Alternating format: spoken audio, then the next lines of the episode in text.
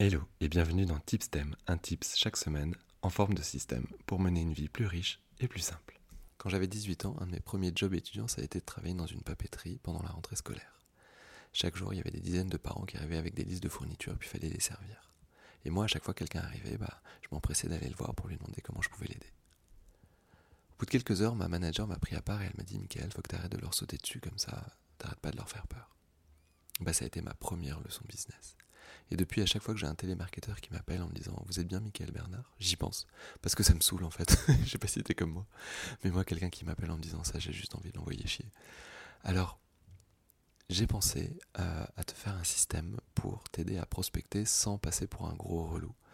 Euh, un gros crevard, comme je dis.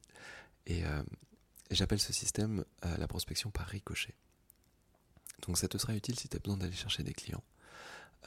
Si tu es à ton compte, euh, en principe, c'est quelque chose que tu as besoin de faire, sauf si euh, tu as un super bouche à oreille et que tu rien à faire et que les clients viennent à toi. Mais dans beaucoup de cas, il va falloir que tu ailles les chercher. Pour aller les chercher, euh, dans ce système, c'est très très simple. D'abord, tu commences par clarifier ta proposition de valeur. Tu demandes, ou tu écris même sur le papier, qui est ta cible, quel est le problème que tu règles pour eux et comment tu vas t'y prendre pour le régler. Une fois que ça c'est très clair, tu fais la liste de toutes les personnes que tu connais toutes les personnes dont tu as le numéro. Et tu les tries par pertinence. En haut de ta liste, il doit y avoir les gens qui pourraient être tes prospects, c'est-à-dire des gens qui pourraient avoir ce problème-là et que tu voudrais aider. Et puis, il y a tous les prescripteurs, c'est-à-dire les gens qui sont au contact de tes prospects potentiels. Une fois que tu as fait ta liste, il va falloir que tu fasses tes devoirs.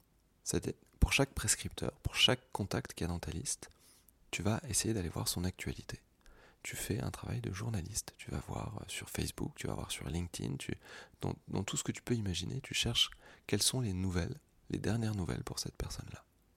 Et tu vas la contacter à propos de ça, pas à propos de ton service.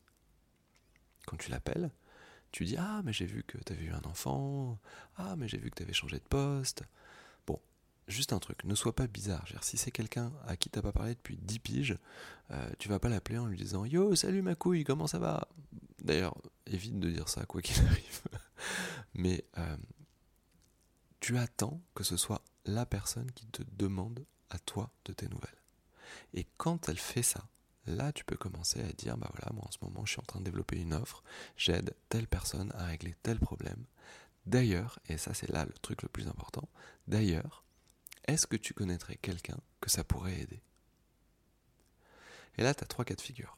Soit la personne te répond Bah ouais, tiens, je connais telle personne. Et à ce moment-là, bah génial, merci beaucoup, est-ce que je peux l'appeler de ta part? Deuxième cas de figure, la personne te dit Bah ouais, moi? Alors là, c'est jackpot, t'as fait coup double, et c'est super.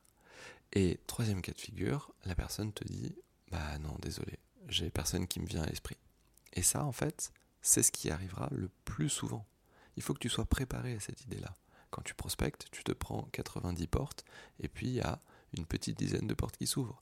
Parfois même c'est 99 pour une porte qui s'ouvre. Mais c'est le jeu, ma pauvre Lucette. Bon, en tout cas, sache qu'il y a une dernière étape la dernière étape, bah, si la personne t'a dit oui et tu peux l'appeler de ma part, à ce moment-là, c'est d'appeler Trucmuche en lui disant bah voilà, je discutais avec euh, telle personne, on, parlait de toi, elle m'a dit que tu avais rencontré ce type de problème-là, moi je peux peut-être t'aider, est-ce que te dit qu'on en parle 5 minutes? Et là, t'es pas, pas un relou parce qu'en fait, t'appelles de la part de quelqu'un, donc tu as déjà des points de confiance. Et si elle t'a dit non, et d'ailleurs même pour tous les autres, de toute façon, toutes les personnes à qui t'as parlé, même si c'est 99 personnes qui t'ont dit non, eh ben c'est pas grave, entretiens le lien continue de prendre de, leurs nouvelles. Parce qu'un réseau, c'est comme un jardin. Ça s'arrose, ça s'entretient, sinon ça dépérit. Allez, on résume. Première étape, tu clarifies ta proposition de valeur. Ensuite, tu fais la liste de toutes les personnes que tu pourrais contacter. Tu les appelles et tu crées du lien. Tu demandes à ton interlocuteur qui il connaît que tu pourrais aider. Et enfin, t'appelles de sa part et quoi qu'il arrive, tu entretiens le lien. N'hésite pas à m'écrire si tu as envie qu'on en parle, ou si tu galères, je serais ravi de t'aider du mieux que je peux. Tu peux m'écrire à michael at lexd.eu. Michael, m. Et sinon, de toute façon, on se retrouve la semaine prochaine pour un prochain STEM. Et d'ici là, prends bien soin de toi et des tiens. Cheers.